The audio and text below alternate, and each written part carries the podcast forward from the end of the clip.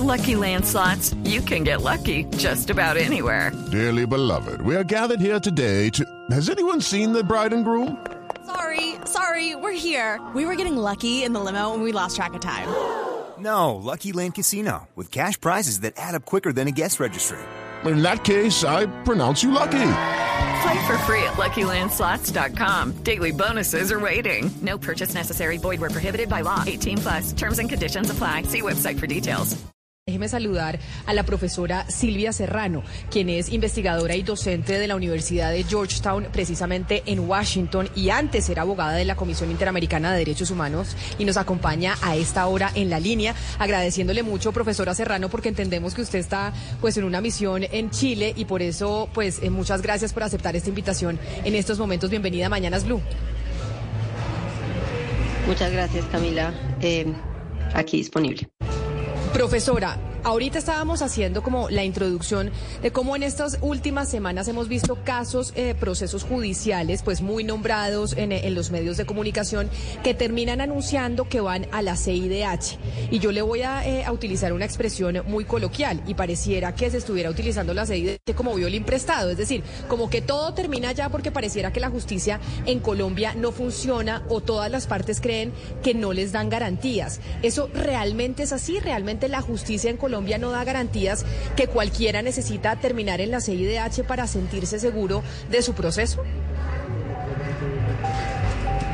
Eh, bueno, eh, a ver, yo creo que una, una primera aclaración es que eh, cuando se difunde mediáticamente que una persona va a la Comisión Interamericana, se suele generar una distorsión, es decir, eh, se genera esta sensación de que mucha gente está yendo a la Comisión, pero en realidad no es que mucha gente está yendo a la Comisión ahora y que eso sea una novedad. La verdad es que la Comisión recibe cientos y cientos de denuncias Colombia por año, recibe cientos y cientos de medidas cautelares contra Colombia eh, por año, pero cuando aparecen personalidades que, eh, digamos, a los medios de comunicación les interesa cubrir en general sobre lo que hacen y no a cualquier víctima de cualquier violación de derechos humanos, entonces se genera esta percepción de que, bueno, se está utilizando mucho a la comisión, pero realmente Colombia es uno de los países que siempre está en el top de la mayor cantidad de denuncias y medidas cautelares, solo que nada de eso tiene visibilidad en los medios porque pues no son personalidades eh, públicas. Entonces eso es como una, una primera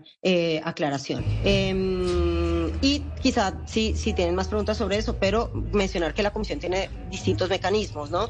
Eh, y entonces también depende un poco para responder esa pregunta de qué mecanismos está utilizando. La Se Señora Silvia. Y entiendo que eso, por ejemplo, es lo que hizo Laura Tarabia. Sí.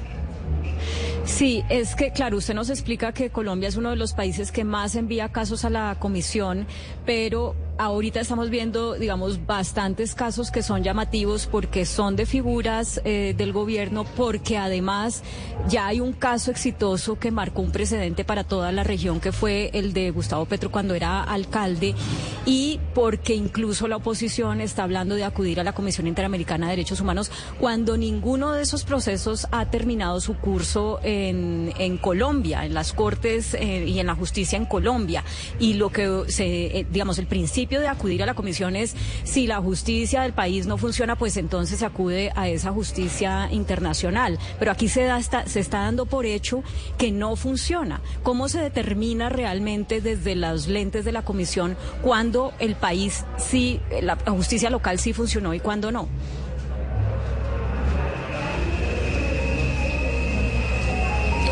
Profesora Serrano. Ahí la vemos en pantalla y sé que está teniendo problemas en, eh, en, la comunicación y que tal vez nos está oyendo con un poco de delay, como lo decimos eh, eh, aquí. Pero usted nos escucha, profesora Serrano.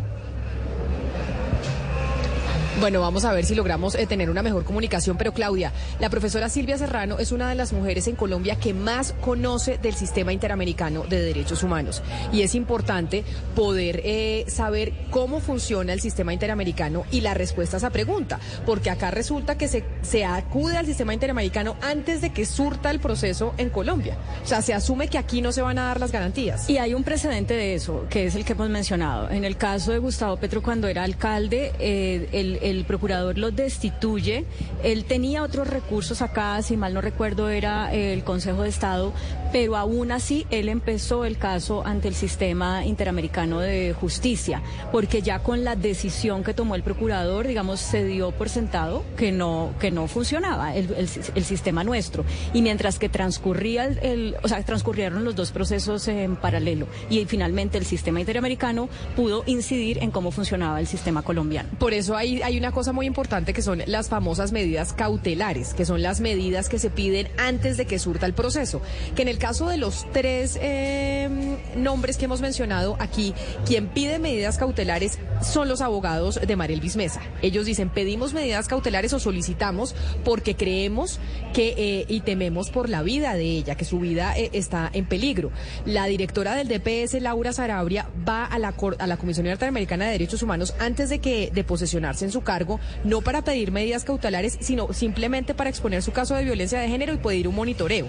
Ella ahí no está diciendo, oiga, quiero que vengan e intervengan porque tendrían que intervenir al Estado colombiano, que ella tendría que probar que eh, el Estado colombiano no, le, no la pudo defender y proteger frente eh, al maltrato que ella argumenta está sufriendo de violencia política y de género. Y lo mismo con el caso que mencionaba de Miguel Uribe Turbay. Él no está diciendo, abramos un proceso ante la Comisión eh, por la violación a la libertad de prensa en Colombia. Está diciendo, le pedimos a la Comisión que se pronuncie es otro mecanismo. Claudia, una pregunta. Una pregunta que yo le tengo. Usted sabe que la CIDH ha estado bastante desprestigiada por algunos gobiernos de América Latina. Incluso hay países que no se consideran aliados o que están inmersos dentro de la misma estructura de la CIDH. La pregunta es, ¿qué tan vinculantes son las decisiones que toma la CIDH frente a los sistemas de justicia de cada país? Usted me hace acordar de cuando eh, la Corte Interamericana se pronunció sobre el caso Leopoldo López eh, de su país, que estaba todavía vivo el presidente Hugo Chávez, y la reacción de, de Chávez si mal no recuerdo fue a ese caso, fue que importaba más un corte de pelo que la Corte Interamericana de Derechos Humanos. Es decir, dependiendo pues de la, del, del gusto o disgusto de los mandatarios eh, locales sobre los fallos de la Comisión, le dan o no legitimidad. Pero sí es cierto que ha, que ha sido cuestionada en diferentes momentos eh, porque algunos consideran que tiene eh, miembros mayoritariamente de tendencia política de izquierda. Pues precisamente, como les decía, estábamos hablando con el Silvia Serrano, es una de las mujeres que más conoce de este sistema en Colombia y que además en estos momentos es investigadora y profesora de la Universidad de Georgetown en Washington. Profesora Serrano, ya creo que retomamos eh, la comunicación con usted y tenemos mejor sonido para poder que usted nos aclare varias de las inquietudes e interrogantes que existen alrededor de este, este sistema interamericano de derechos humanos y cómo en Colombia pues está recurriendo por eh, personalidades muy notorias a él porque se cree que en Colombia no hay garantías. Sí. Entonces, Claudia, tal vez usted le repite su pregunta a la profesora Serrano. Eh, le repito la pregunta a usted y para que los oyentes la sepan también. Lo que le preguntaba, eh, profesora Serrano, es en qué momento, o más bien con qué lentes, con qué parámetros se determina si la justicia del país funciona o no funciona, como para que la comisión diga, yo voy a, iniciar un proceso o yo voy a, y de alguna manera, intervenir en el proceso que está eh, cursando en el país, que, que que haya acudido a la comisión. O sea, ¿cuál es el criterio para decir esperemos que la justicia local falle o nos vamos a meter antes de que haya un fallo de la justicia local? Perfecto. Yo creo que tu pregunta tiene que ver con uno solo de los mecanismos de, la comisión, que es el sistema de denuncias eh, individuales, ¿no? Em, no estoy segura de que quienes hayan acudido a la comisión estén utilizando exclusivamente este mecanismo. Me parece que alguien está utilizando las medidas cautelares y alguien simplemente está denunciando en general con fines de monitoreo, pero eh, entiendo que em, eh, me parece que en el caso de Nicolás Petro sí se está planteando la posibilidad de una denuncia. Eh, en el caso de las denuncias individuales es necesario agotar los recursos internos, es decir, el sistema interamericano tiene que funcionar de manera subsidiaria como, como tú dices, Claudia, únicamente si las autoridades nacionales no dan una respuesta adecuada. Pero em, antes hay que agotar la vía interna, digamos, no se puede en una etapa tan eh, prematura de un proceso eh, acudir ante la comisión eh, porque muy probablemente la respuesta de la comisión va a ser, una vez que el Estado pueda defenderse, la respuesta de la comisión va a ser que eh, no se habían agotado los recursos internos, ¿no? Em, así que digamos que en procesos que apenas están empezando, todavía queda el proceso, todavía quedan posibles, eh, si hay una condena, todavía queda una apelación, en fin, eh, sería un poco prematuro acudir a la comisión tan solo con la apertura de, de un proceso en el contexto de una denuncia individual. Pero además, profesora Serrano, lo que dice Nicolás Petro es que lo han presionado para declarar en contra de su papá y también el presidente deslizó que como si se estuviera desviando lo importante de su caso para que se hable mal o se investigue al presidente. Y entiendo yo que no importa si es el presidente o no, en los casos donde se hace principio de oportunidad en Colombia en otros países, lo importante es que el sindicato pues ofrezca información de personas eh, más arriba y que eh, se aporte información valiosa para el caso, ¿no? No importaría si es el, si se trata del presidente o no, sino si se importa eh, información valiosa pues para lo que se está investigando. Bueno, yo creo que esa es una pregunta para el proceso interno, es decir, la comisión no dice que eh, cómo se tiene que diseñar un proceso interno, ni si tiene que existir eh, el principio de oportunidad o no. En algunos diseños mm, de procesos de sistemas procesales penales hay principio de oportunidad, en otros no.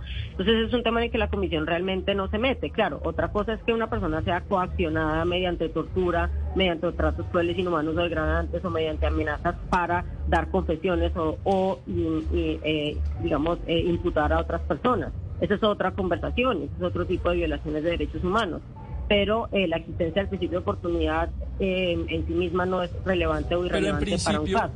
en, eh, principio que, que, la fiscalía o el que sea le pregunte a Nicolás Petro por su padre, eso en principio no significa coacción o presión en sí mismo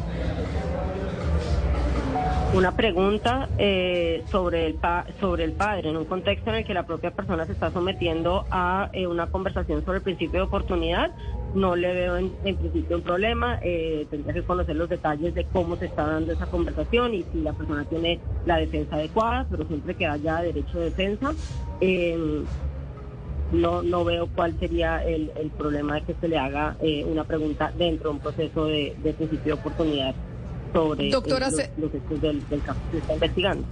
Doctora Serrano, estamos hablando de tres casos que han sido eh, pues recientes en Colombia, anunciando la llegada a la Comisión Interamericana de Derechos Humanos de algunos requisitos de personas que están en procesos judiciales en nuestro país. Uno, Laura Sarabia, otro, Mariel Bismesa y otro, Nicolás Petro. Usted muy bien nos lo ha dicho, son tres casos en donde se piden acciones distintas de la Comisión. En caso de que la Comisión actuara en esos casos, por ejemplo, en el del hijo del presidente, en el de Nicolás Petro, y que dijera, listo, aceptamos eh, el, caso, aceptamos nosotros entrar a participar en él, ¿qué es lo que podría hacer la Comisión Interamericana frente a la justicia colombiana en ese sentido? ¿Cuál sería el, eh, un posible pronunciamiento? ¿Cuál sería una eh, posible orden que daría esta comisión a la justicia de nuestro país? Eh, bueno, yo primero creo que es importante eh, comentar un poco qué es lo que condiciona que la comisión pudiera abrir el caso. Yo creo que tu pregunta va a, bueno, cuál podría ser el resultado del proceso, las reparaciones que se pudieran dar, pero realmente en la comisión hay una primera etapa que se llama estudio inicial y es donde se evalúa si hay requisitos mínimos básicos para ser tramitada. En casos en los cuales es evidente que no hay un agotamiento de los recursos internos, eh, esa petición muy probablemente no se abra trámite si se presenta de una manera muy prematura sin haber eh, presentado recursos a nivel nacional. Entonces, realmente es muy improbable que una petición eh, con una, eh, digamos, en un estado tan prematuro pudiera ser tramitada porque había un problema de, de, agotamiento de recursos internos. Eso como primera cosa. Pero digamos que la comisión está persuadida de que no hay garantías de independencia o de imparcialidad, por ejemplo, y ese es el argumento que se está haciendo, y avanza con la petición. Primero la petición tiene que pasar por una etapa de admisibilidad para evaluar si, se agotaron los recursos internos o no, se han cumplido otros requisitos que son procesales, y luego eh, la comisión podría avanzar con una decisión más sustantiva, se dice decisión de fondo, donde podría dar recomendaciones. Entonces, si la comisión llegara a encontrar Primero que superara ese estándar de admisibilidad que yo lo veo bastante improbable en una etapa tan prematura. Pero digamos que lo superara y llegara el caso a tener una decisión de fondo de la comisión, eh, va a depender también de las circunstancias. En casos de violaciones al debido proceso, que creo que es lo que se está planteando acá, em, depende de la situación. Si se trata de un proceso que todavía está vigente al momento de la decisión, pues la comisión puede recomendar correctivos para que em, se hagan las adecuaciones necesarias en el proceso y se eh, reconduzca con las garantías del debido proceso que supuestamente se habían violado y que la comisión determinó que se violaron. Si el caso ya está cerrado, entonces lo que va a ordenar la comisión, lo que va a recomendar la comisión y principalmente la Corte, más bien es una reparación, una indemnización u otras medidas de reparación eh, por unos hechos ya consumados en los cuales pues ya no se pueden volver las cosas al estado anterior. Entonces depende un poco de las circunstancias del caso, de dónde está el caso cuando se adopte la decisión, pero como te decía, todo esto solamente es posible si se supera toda la primera fase procesal de agotamiento de recursos internos y ahí es donde yo veo que, que es altísimamente improbable que eso ocurra.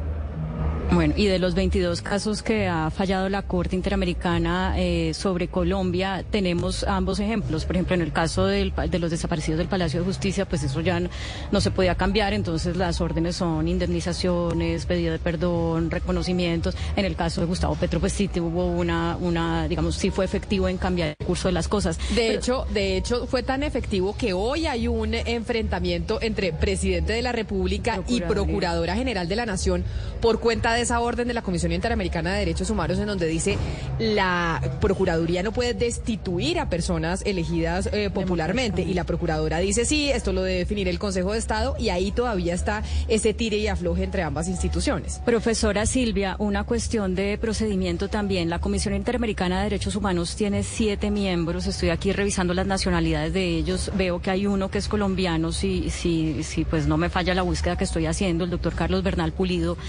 Eh, el, el, hecho de que, el de que uno de sus miembros sea colombiano y el caso sea colombiano implicaría que él tenga que abstenerse o, o que su concepto pese de una manera diferente para la decisión en total de la comisión? Sí, eh, ya, ya, te contesto eso, pero solo una precisión, porque lo que decías del caso de Palacio de Justicia, en realidad la Corte sí ordena que se esclarezcan los hechos, que se investiguen los responsables, o sea que es una orden de la Corte que se está supervisando el proceso de investigación, de esclarecimiento de los hechos, que como sabemos en gran parte está en la impunidad, ¿no? Eh, pero bueno, eso en cuanto a la precisión del caso Palacio de Justicia. Eh, sobre la composición de la comisión, el comisionado Bernal Pulido está impedido de conocer cualquier asunto de Colombia.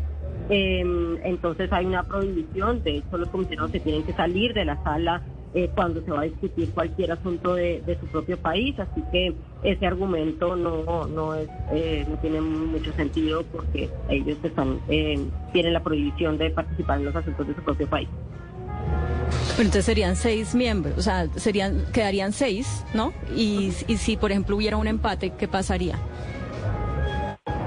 Em, en el caso de, los casos, puntualmente, ahí hay un vacío normativo, eh, no, no está establecido eso en el reglamento, pero la Comisión ha tomado un poco el, eh, lo que dice el reglamento de la Corte Interamericana, que es que el, presidente define, digamos, el, el, voto del presidente es el que define el desempate, el presidente o la presidenta de la Nacionalidad. Pues mucho que aprender sobre la CIDH, sobre todo en estos momentos que está siendo protagonista de casos importantes del hijo del presidente Gustavo Petro, de la una de las personas más poderosas de este gobierno, de la doctora Laura Sarabia, directora del DPS, y de quien fuera su niñera Mariel Bismesa. Estos tres casos han sido llevados a la CIDH para pedir acciones distintas y por eso es importante comprender exactamente qué es lo que puede hacer ese organismo internacional. Profesora Serrano, mil gracias por estar con nosotros aquí en Mañanas Blue. Ojalá podamos hablar en una próxima oportunidad para seguir entendiendo este organismo que pues obviamente eh, recibe tantos casos eh, de Colombia que como usted lo decía pues no los conocemos mediáticamente, pero estos que son eh, tan sonoros nos lleva pues a tratar de entender cómo funciona. Mil gracias y feliz día. Hello, it is Ryan, and we could all use an extra bright spot in our day, couldn't we? Just to make up for things like sitting in traffic, doing the dishes, counting your steps, you know, all the mundane stuff. That is why I'm such a big fan of Chumba Casino. Chumba Casino has all your favorite social casino style games that you can play for free anytime, anywhere with daily bonuses. That should brighten your day a little. Actually, a lot. So sign up now at chumbacasino.com. That's ChumbaCasino.com. No purchase necessary. VGW. Void were prohibited by law. See terms and conditions. 18 plus.